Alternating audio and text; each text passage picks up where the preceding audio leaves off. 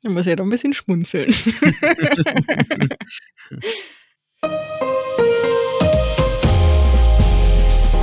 Herzlich willkommen zum Datenschutz Talk, Ihrem Podcast für die Themen Datenschutz und Informationssicherheit.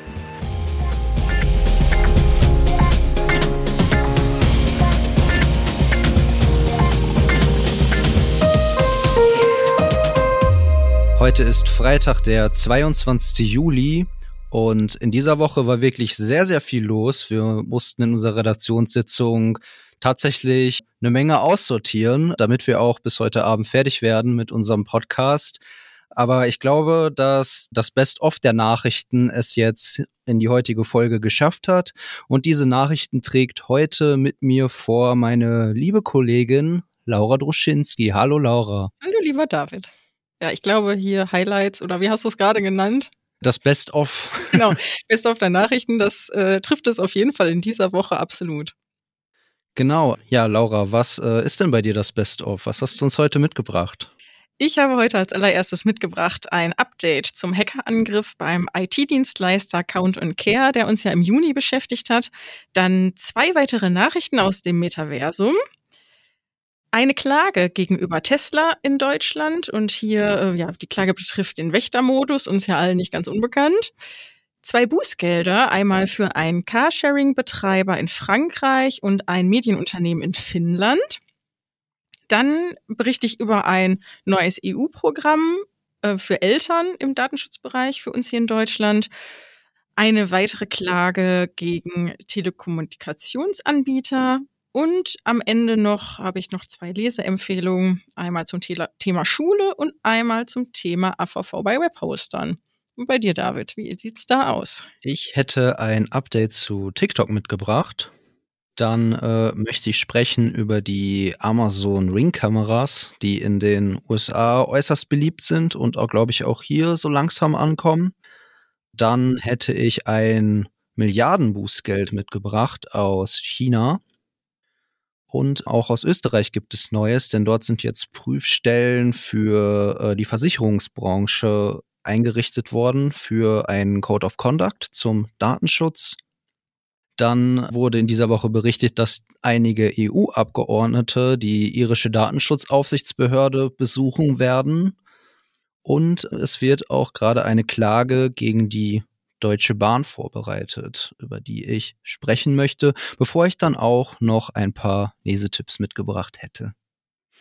Ich glaube, wir sollten überhaupt gar keine Zeit verlieren, oder? Das ist eine gute Idee. Deshalb würde ich direkt mit meinem angekündigten Update zum Hackerangriff beim IT-Dienstleister Account Care beginnen. Also wie gesagt, im Juni hat uns ja dieser Hack oder hat es dieser Hackerangriff ja auch hier bei uns in die News geschafft. Betroffen davon waren Unternehmen im Rhein-Main-Gebiet und Kommunen in Südhessen. Und ja, dort wurden zahlreiche persönliche Daten von Kunden, Mitarbeitern und Geschäftspartnern abgegriffen. Jetzt ist bekannt geworden im Laufe der Woche, dass diese persönlichen Daten Daten im Darknet veröffentlicht wurden. Meine Güte, Daten und Darknet. Ja. genau richtig. Ja, in diesem Zusammenhang hat sich jetzt auch die Verbraucherschutzzentrale gemeldet und empfiehlt den Betroffenen, ihre Kontobewegungen weiterhin zu beobachten. Also hier jetzt besonders wichtig, dass potenzielle Betroffene eben informiert und sensibilisiert werden, was auch hoffentlich natürlich durch das verantwortliche Unternehmen geschieht. Aber wie sagt man so schön, doppelt hält besser. Was könnten die Folgen sein? Ja, es ist natürlich so ein bisschen das Risiko nicht ganz so groß, wenn man denn sein Konto im Blick hat, denn ähm, die Kriminellen könnten durch die, über die Bankdaten natürlich Lastschriftverfahren ankündigen oder auch Dinge auf Rechnung bezahlen.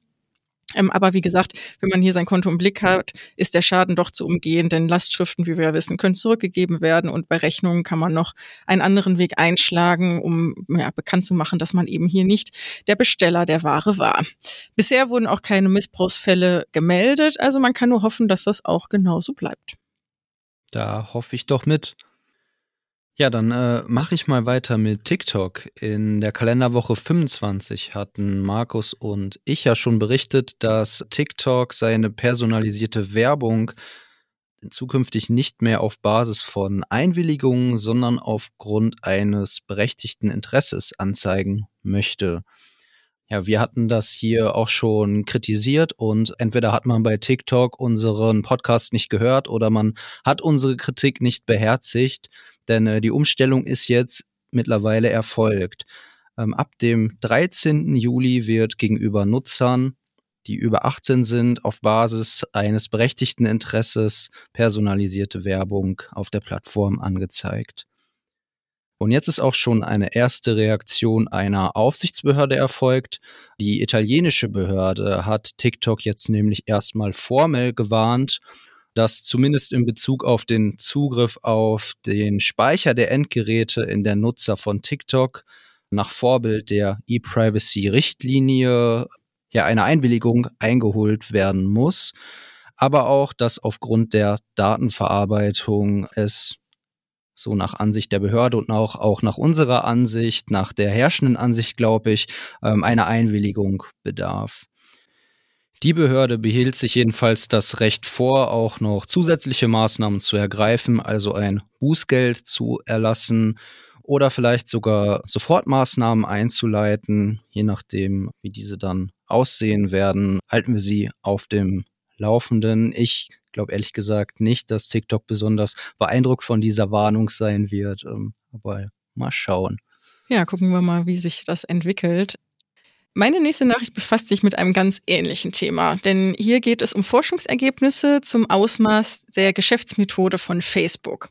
Forscher des Deutschen Instituts für Wirtschaftsforschung haben in Kooperation mit Kollegen der Universitäten Zürich, Lausanne und Yale, wie gesagt, eine Forschung ins Leben gerufen und jetzt hier auch diese Ergebnisse veröffentlicht im Laufe der Woche. Sie kommen zum dem Ergebnis, dass Facebook Möglichkeiten besitzt, technisch nachvollziehen zu können, ähm, was denn 52 Prozent aller Webnutzer im Internet denn tun. Das fand ich doch schon extrem viel. Wie viel Informationen denen denn vorliegen zur Profilbildung, um, ähm, um diese dann infolgedessen zu, ja, zu Werbezwecken auszunutzen, ist vielleicht dann wirklich der passende Begriff. Ja, das ist durchaus das richtige Wort hier, denke genau, ich. Richtig. ähm, brisant ähm, ist hier natürlich, dass in den Augen der Wissenschaftler es noch nicht mal nötig ist, dass ein Webnutzer ein Konto bei Facebook, WhatsApp oder Co. hat, also dass sie trotzdem imstande seien, 38 Prozent der Nichtmitglieder zu verfolgen. Beziehungsweise 38 Prozent, das ist jetzt falsch ausgedrückt, der verbrachten Zeit im Internet von Nichtmitgliedern zu verfolgen. Bei den Nutzern ist es ein Tacken mehr, nämlich bei 41 Prozent. Was tun Sie? Sie, Sie werten ja Surfverhalten aus innerhalb der Portale. Das ist ja nicht neu. Ähm, bisher war aber halt eben das Ausmaß nicht bekannt, worauf jetzt eben die Forscher hier in der, bei den Forschungsergebnissen hinweisen. Das äh, erfolgt natürlich alles nach Erstellung von Konsumentenprofilen, die halt durch das automatische Laden von Like, Share oder Login-Buttons erfolgen. Und wie gesagt, unabhängig ist es wirklich davon, ob die erfasste Person selbst ähm, bei der Plattform angemeldet ist oder eben auf die Buttons klickt, weil dies halt alles im Hintergrund läuft. Die Betreiber erstellen ja routinemäßig Schattenprofile über Nichtnutzer in dem Zusammenhang, beispielsweise auch, wenn ja, das ist ja auch nicht ganz unbekannt, beispielsweise Mitglieder von Facebook oder WhatsApp, die Telefonnummern aus ihren Adressbüchern hochladen. Der Konzern verteidigt natürlich seine Praxis. Man sammle diese Daten ausschließlich aus Sicherheitsgründen und für analytische Zwecke, etwa für Statistiken über Webseitenbesucher in summarischer Form und einschlägiger Daten. Aber natürlich dieser ja umfangreiche Einsatz von den Third-Party-Cookies hat natürlich oder, oder spielt natürlich zugunsten der lukrativen Werbemaßnahmen bei Facebook natürlich auch ein. Wie du ja gerade schon richtig gesagt hast, Einwilligungspflicht besteht in der Theorie. Jedoch, das fand ich ganz interessant noch bei den Forschungsergebnissen, dass die Herren und Damen dort eben in der Studie nochmal beleuchten, dass doch die Nutzer kaum Kenntnis über diese Tracking-Praxis im Internet haben und nur weniger aktiv die Zustimmung der Datennutzung verweigern. Wahrscheinlich dieser Klassiker, oh, der Cookie-Banner nervt, ich klicke ihn einfach mal weg. Ja, ist aber auch oft kompliziert. Also das meine ich jetzt gar nicht despektierlich. Ja. Da äh, beschäftigen wir uns ja auch regelmäßig mit. Ja.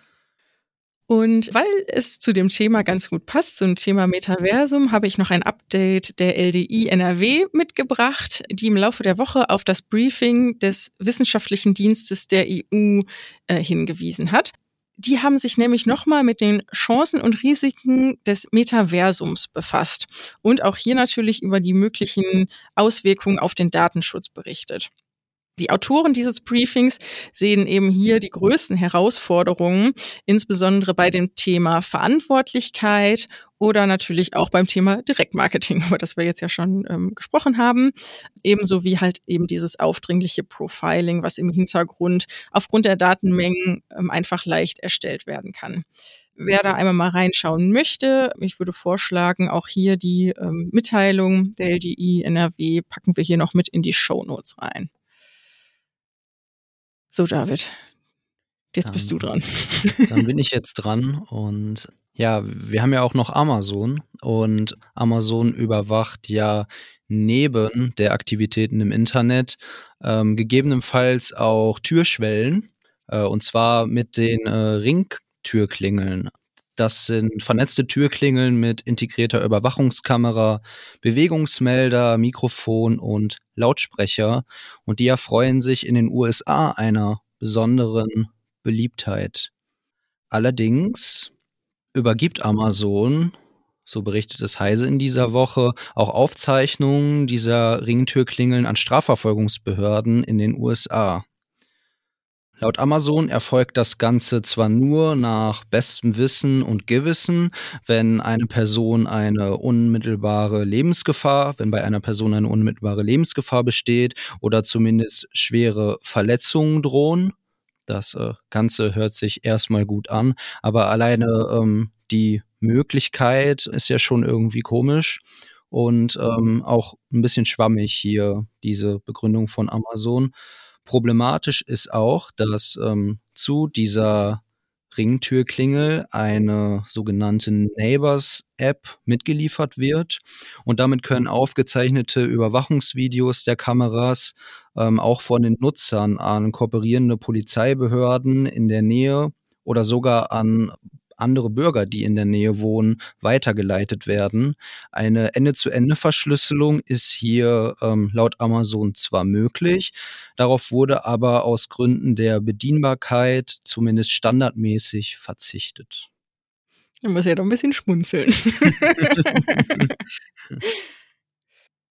ja, Alltagsgegenstände kann für den einen oder anderen auch das Tesla-Fahrzeug sein. Ja, für den einen oder anderen. Den einen oder anderen, ja. Ja. Ja, und da geht's jetzt bei dem Thema Wächtermodus in eine nächste Runde oder in eine neue Runde, was das Thema Klage angeht. Und zwar ist hier ähm, der Bundesverband der Verbraucherzentralen der Meinung, dass Tesla seine Käufer mangelhaft über den Datenschutz aufklärt. Der Verband hat ähm, diese Woche beim Landgericht Berlin eben entsprechende Klage eingereicht. Das wurde auch vom Landgericht Berlin bestätigt. Tesla hat sich aber bisher nicht dazu geäußert. Werden wir auf jeden Fall die nächste Zeit beobachten, ob da noch was nachgeführt wird. Also Hintergrund, also natürlich ist, ist nicht nur alleiniger Klagebestand, ähm, denn es wird auch noch die irreführende Werbung zu CO2-Emissionen ähm, bemängelt. Aber wie gesagt, die größte Kritik gilt halt dem sogenannten Wächtermodus. Wir haben ja schon mal in Vergangenheit berichtet, dass Tesla-Fahrzeuge mehrere Kameras besitzen, die eben im Parkverhalten die Umgebung rund um das Auto überwachen. Dies soll eigentlich dem Schutz des Fahrzeuges dienen. Nur, ja, es gibt schon einige Meinungen dazu, dass eben die datenschutzkonforme Nutzung einfach praktisch unmöglich sei. Denn beispielsweise vorbeilaufende Passanten sollten entsprechend über die Datenverarbeitung informiert werden. Und dies kann eigentlich ja theoretisch nur einwilligungsbasiert geschehen. Und ich kenne jetzt ehrlich gesagt keinen Tesla-Fahrer, der an seinem Fahrzeug steht und die Einwilligung einholt. Oder da habe ich habe ich auch noch nicht gesehen und auch eine eine konkludente Einwilligung, wenn man an einem Fahrzeug vorbeiläuft, ist sehr sehr schwierig beziehungsweise nicht möglich. Auch Datenschutzhinweise habe ich noch nie in einem Tesla irgendwo in der Windschutzscheibe oder so gesehen. Es also nicht ganz so, wie es eigentlich sein müsste ja. hier. Und ja, ab, absolut spannend auch beim Thema Dienstwagen. Aber wir wollen uns darin jetzt nicht vertiefen, sondern ähm, ja, der Verbraucherzentrale geht es jetzt eben auch hierum, dass das Risiko eines Bußgelds für die Nutzer und der Fahrer absolut nicht klar ist. Ebenso sieht der Verband Lücken bei dem grundsätzlichen Zulassungsverfahren, denn sie, sie sehen es ja als sehr kritisch an, dass eben trotz großer Datenschutzmängel offensichtlich es erfolgreich war, dieses äh, Fahrzeug in Deutschland zu platzieren. Und sie empfehlen doch eindringlich, die verpflichtenden Datenschutzfolgenabschätzungen davor auch nochmal ernsthaft zu prüfen. Sie sehen hier mangelhaft die Zusammenarbeit zwischen dem Kraftfahrbundesamt und dem Bundesbeauftragten für Datenschutz und die Informationsfreiheit. Und ja, ich finde auch, ähm, wir können mal die Klage mit Spannung verfolgen. Wir beide haben uns ja schon in der Vorbereitung gefragt, warum es denn der, die Verbraucherzentrale ist und nicht mal eine Privatperson, die hier klagt. So inflationär, wie gerade eigentlich mit Schadenersatzklagen um sich geworfen wird, wundert mich das echt, dass noch niemand auf die Idee gekommen ist. Ja, ja. Also wie gesagt, bleibt für uns abzuwarten. Die Meinung der Aufsichtsbehörden zu dem Thema war in Vergangenheit ja auch eindeutig. Ähm, aufgrund mangels der Zeit heute will ich da gar nicht so im Detail drauf eingehen. Wen es aber interessiert, in, ich habe extra nochmal reingeschaut, wann wir uns darüber unterhalten haben. In der Kalenderwoche 43 im Jahre 2020 und in der Kalenderwoche 35 im Jahr 2021 haben wir uns schon mal über den Wächtermodus bei Tesla unterhalten. Also da können wir auch schon mal vergangene Folgen nochmal referenzieren. Oh, und ich merke gerade, ich habe zu dem Thema noch eine Nachricht. Stimmt, wir hatten uns im Vorfeld abgestimmt, dass ich hier direkt weitermache. Denn meine nächste Nachricht kommt auch aus dem Automobilbereich. Und diesmal geht es um ein Bußgeld, aber nicht gegen den Autobauern, wie jetzt gerade Tesla, sondern ein, äh, ein Bußgeld für die technischen Auswertungsmöglichkeiten eines Nutzers. Das Bußgeld wurde in Frankreich verhängt, wurde gestern durch die KNIL veröffentlicht. 175.000 Euro gehen hier an den Carsharing-Betreiber Ubeco International. Hintergrund ist eine umfangreiche unzulässige Datenverarbeitung, denn dieser Carsharing-Betreiber nutzt sofern denn eine Privatperson eben ein Auto ähm, aus seinem Flottenmanagement mietet, alle 500 Meter eine Geolokalisierung, wenn das Auto sich bewegt. Ebenso wird erfasst, wann der Motor gestartet oder ausgeschaltet wird und wann denn die Türen genutzt werden. Außerdem äh, kritisiert die KNIL, dass die Daten übermäßig lang aufbewahrt worden sind. Was ich ganz interessant in dem Zusammenhang fand, war, dass die Kinder nochmal bestätigt hat, dass es im, im, Vorfeld zu diesem Bußgeld eine Zusammenarbeit gab mit mehreren betroffenen Behörden. Neben Belgien, Dänemark und Spanien und Italien war auch Deutschland Teil der Runde. Ich persönlich bin aber jetzt trotzdem mal gespannt, wenn ich dieses Wort auch häufig benutze, ob denn auch in den anderen Ländern noch Bußgelder entsprechend auf entsprechende Carsharing-Betreiber warten. Ich denke mal, das wird ja nicht das einzige Unternehmen sein, was äh, zur Sicherheit der Fahrzeuge diese technischen Möglichkeiten ausnutzt. Wahrscheinlich nicht. So, jetzt bist du aber dran, David. Jetzt bin ich wieder dran und wir bleiben beim Thema Bußgelder, aber auch beim Thema Autos und blicken dafür nach China.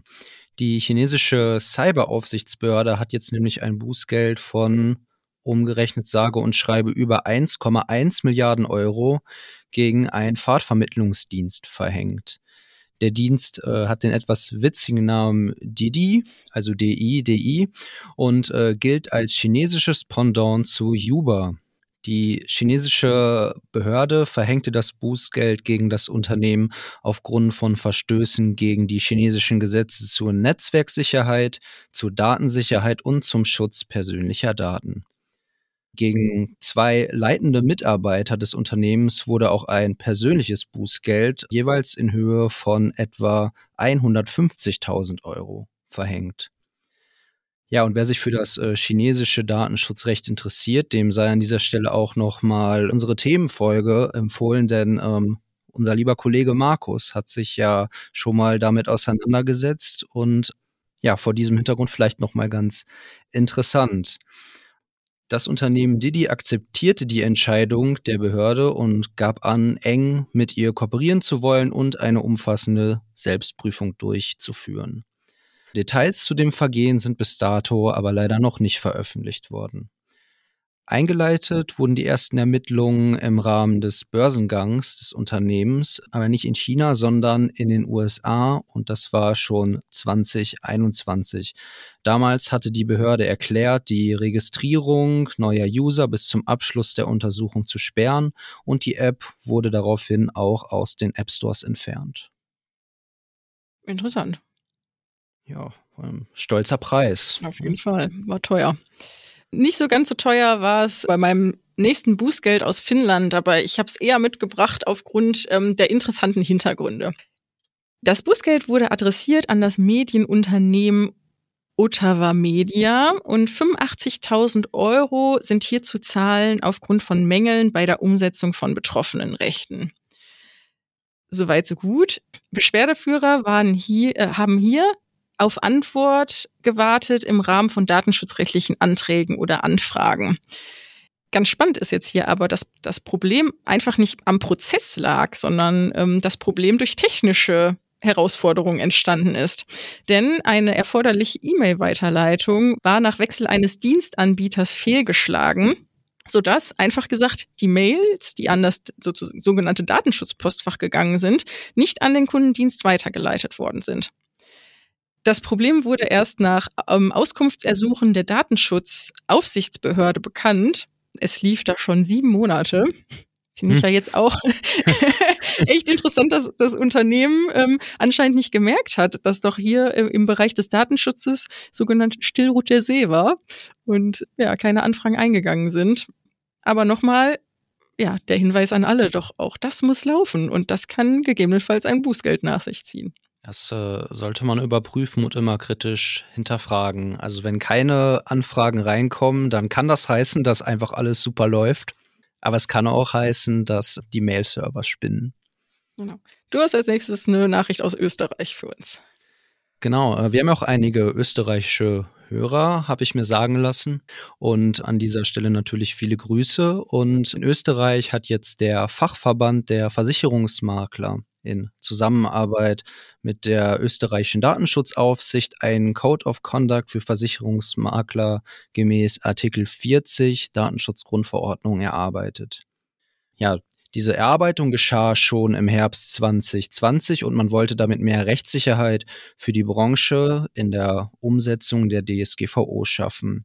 Was jetzt aber neu ist, ist, dass ähm, die ersten zwei Überwachungsstellen für diese Verhaltensregeln im Einsatz sind.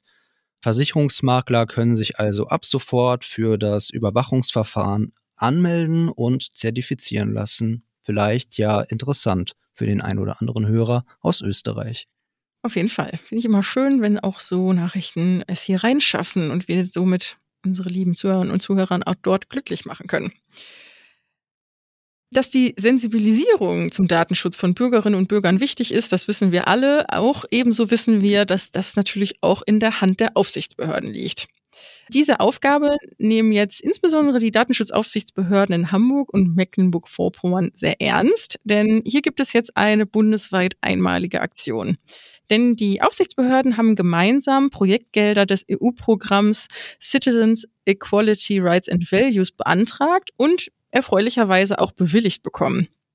Es folgt nun ein EU-Programm für Eltern, die halt das Thema Datenschutz und Medienerziehung im Blick haben sollen. Also es soll hier zukünftig Veranstaltungen geben und Online-Events, die diese Themen halt leicht verdaulich auch für Nicht-Datenschützer wissenswert machen sollen. Außerdem soll es halt natürlich noch Infos geben zu den Rechten und den Pflichten im digitalen Raum es handelt sich jetzt hierbei wirklich um eine Premiere, dass eben Aufsichtsbehörden ähm, so eine umfassende Sensibilisierungskampagne für Eltern durchführen. Und ich finde auch da wieder eine sehr, sehr schöne Entwicklung. Wir meckern ja auch manchmal beim Thema Aufsichtsbehörden und deren Arbeit nach außen oder Kommunikation nach außen. Aber ich finde, das ist auch mal ein schönes Beispiel. Und da bin ich äh, in voller Vorfreude, wenn das auch endlich Hand und Fuß annimmt und man da die ersten Abrufe tätigen kann.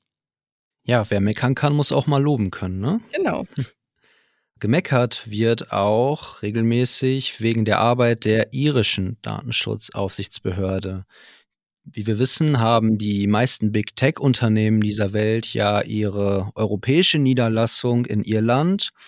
Ähm, und das liegt unter anderem daran, dass die irische Aufsichtsbehörde als die naja, lockerste in Europa gilt, was die Sanktionierung von Datenschutzverstößen angeht. Aus diesem Grund wurde die Behörde ja auch in diesem Jahr mit dem Big Brother Award ausgezeichnet. Und ähm, jetzt soll aber mal so ein bisschen konstruktiv an dieser Gegebenheit gearbeitet werden. Denn ähm, jetzt wurde durch den Ausschuss für bürgerliche Freiheiten, Justiz und Inneres im Europäischen Parlament eine Exkursion nach Irland organisiert. Ziel ist es, dort über die Durchsetzung der Datenschutzgrundverordnung in den Dialog zu treten. Und hierzu sind verschiedene Treffen mit dem irischen Datenschutzbeauftragten, aber auch Vertretern großer Technologieunternehmen geplant. Außerdem wird es Sitzungen mit verschiedenen NGOs, Anwälten, Wissenschaftlern, Start-ups und dem Justizausschuss des irischen Parlaments geben. Da sind wir mal gespannt, was dabei rauskommt und vielleicht rückt man sich ja ein bisschen näher und kommt dann doch mal dazu, dass man auch europaweit die Datenschutzgrundverordnung gleich auslegt und vor allem auch gleich sanktioniert. Ja, bei der Schnelligkeit der Beantwortung oder Bearbeitung von so manchen Vorhaben, schauen wir mal, wann die denn die Rückreise antreten. ich habe eine weitere Klage mitgebracht der Verbraucherzentrale. Und zwar diese geht an die Telekommunikationsanbieter Telekom Deutschland, Vodafone und Telefonica. Ihnen wird vorgeworfen, dass sie ohne Einwilligung die Weitergabe von Positivdaten an Wirtschaft Auskunft teilen durchführen.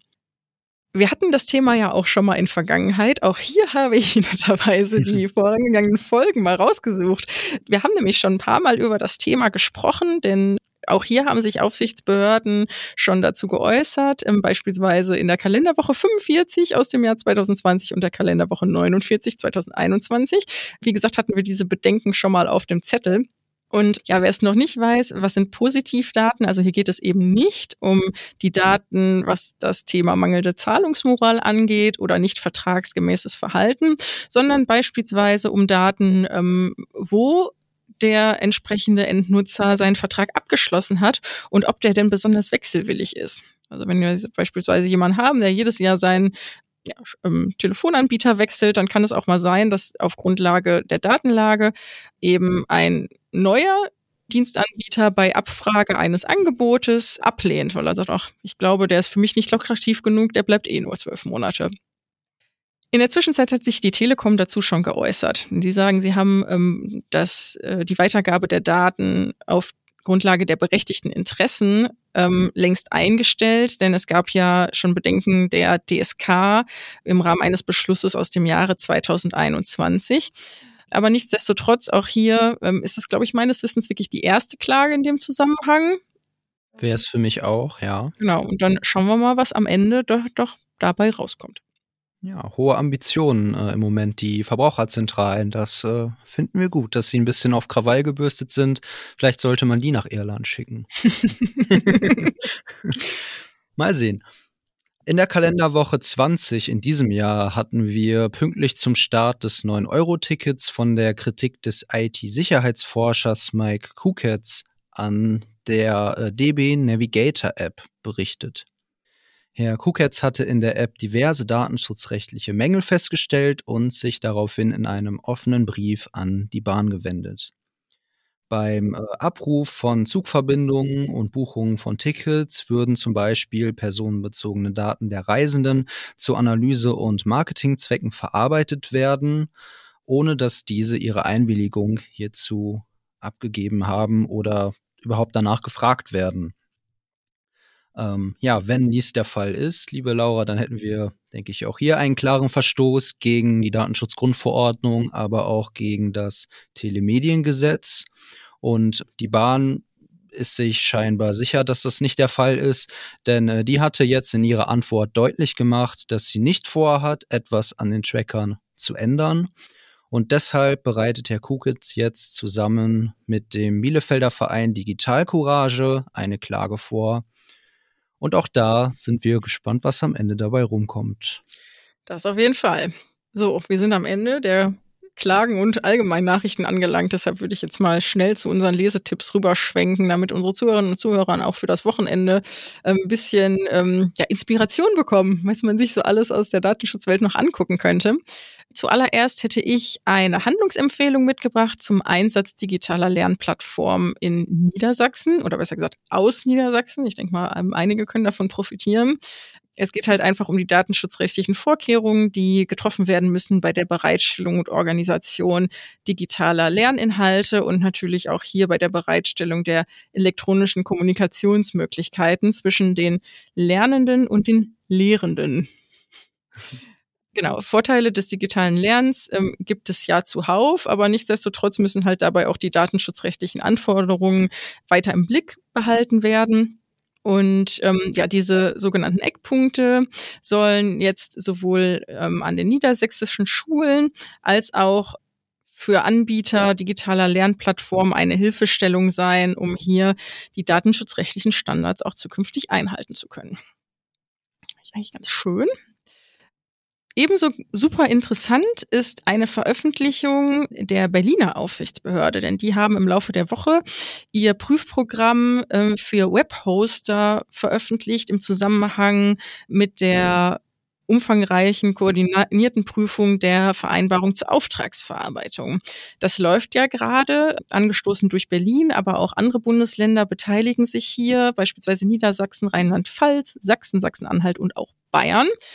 Und ähm, ja, im Zuge dessen wurde jetzt der Prüfbogen veröffentlicht, also der Prüfbogen für die datenschutzrechtlichen Musterverträge zwischen Webhostern und deren Kunden, denn ähm, es gab wohl in der Vergangenheit viele Beschwerden zu dem Thema, was halt eben die Aufsichtsbehörden auf den Plan gerufen hat. Ich finde eine sehr schöne, umfangreiche Checklist, wovon auch sicherlich wir profitieren können. Wir werden auch mal reinschauen, gucken, was wir uns daraus rausziehen können. Sie ist 20 Seiten lang, Finde ich mhm. schon ganz ordentlich. Und äh, neben der Checkliste an sich sind aber auch Ausfüllhinweise oder stehen auch Ausfüllhinweise zum Download bereit. Also wer sich damit befassen möchte, ähm, auch das packen wir gerne hier mit in die Show Notes. Da bin ich doch guter Hoffnung, dass uns das noch helfen wird. Dafür ist es ja auch schließlich gemacht. Helfen könnte auch eine neue Praxishilfe der GDD, und zwar zu den datenschutzrechtlichen Anforderungen an internationale Datentransfers. Diese neue Praxishilfe gibt nochmal einen guten Überblick über den Status quo, was das Ganze angeht, der ja doch sehr verwirrend sein kann für den einen oder anderen. Und außerdem gibt es auch nochmal eine Übersicht über die zur Verfügung stehenden Mechanismen für Drittlandtransfers aus der Datenschutzgrundverordnung. Und dann würde ich noch einen Gastbeitrag in der Frankfurter Allgemeinen Zeitung empfehlen. Hier geht es um die Anwendung der Datenschutzgrundverordnung, bei der nach Meinung der Autoren einiges schief läuft. Die Autoren sind der uns bekannte Dr. Stefan Brink, Jan Oettchen, der Chef von Web.de und GMX, der Medienrechtler Rolf Schwartmann und der EU-Abgeordnete Axel Voss. Ja, diese haben sich, muss man sagen, ordentlich über die Probleme bei der Anwendung der Datenschutzgrundverordnung ausgelassen. Im Kern äh, geht es darum, dass diese ja nicht nur Verhinderer sein soll, sondern ähm, eben auch den freien Verkehr personenbezogener Daten in der Union nicht aus Gründen des Schutzes natürlicher Personen bei der Verarbeitung personenbezogener Daten einschränken soll oder verbieten soll, sondern dass eben ein Interessensausgleich zwischen der Wirtschaft und den Betroffenen eigentlich der Zweck dieser Gesetzgebung ist. Kritisiert wird unter anderem auch, dass die Behörden mit ihren Ansichten oft übers Ziel hinausschießen. Darüber haben wir, glaube ich, auch schon hier öfters gesprochen. Aber es wird auch kritisiert die Rechtsunsicherheit rund um die Drittstaatenthematik sowie die Tendenz, dass die Voraussetzungen für Schadenersatzansprüche durch die Gerichte immer geringer geschraubt wird und diese Ansprüche dann auch von Anwälten und Betroffenen, denen es eher ja, um die Moneten geht, als um den Datenschutz ausgenutzt werden. So, liebe Laura, dann sind wir, glaube ich, am Ende. Oder hast du unten noch was? Nein, ich habe nichts mehr. Sind wir jetzt ordentlich durchgehetzt, aber ich glaube, wir haben das Beste rausgeholt. Ja, ich weiß gar nicht. Die meisten Dienste bieten ja an, das Ganze schneller zu hören. Wenn das einem zu lange dauert, dann kann man das vielleicht machen. Oder wenn wir zu schnell gesprochen haben, dann vielleicht auch langsamer. Weiß nicht, ob das auch geht. Aber egal, wie Sie Ihr Wochenende verbringen, ob mit unseren Lesetipps oder draußen bei dem schönen Wetter, wir wünschen Ihnen ein schönes und erholsames Wochenende und freuen uns, wenn Sie uns bald wieder hören. Bis dahin. Bis Tschüss. zum nächsten Mal. Tschüss.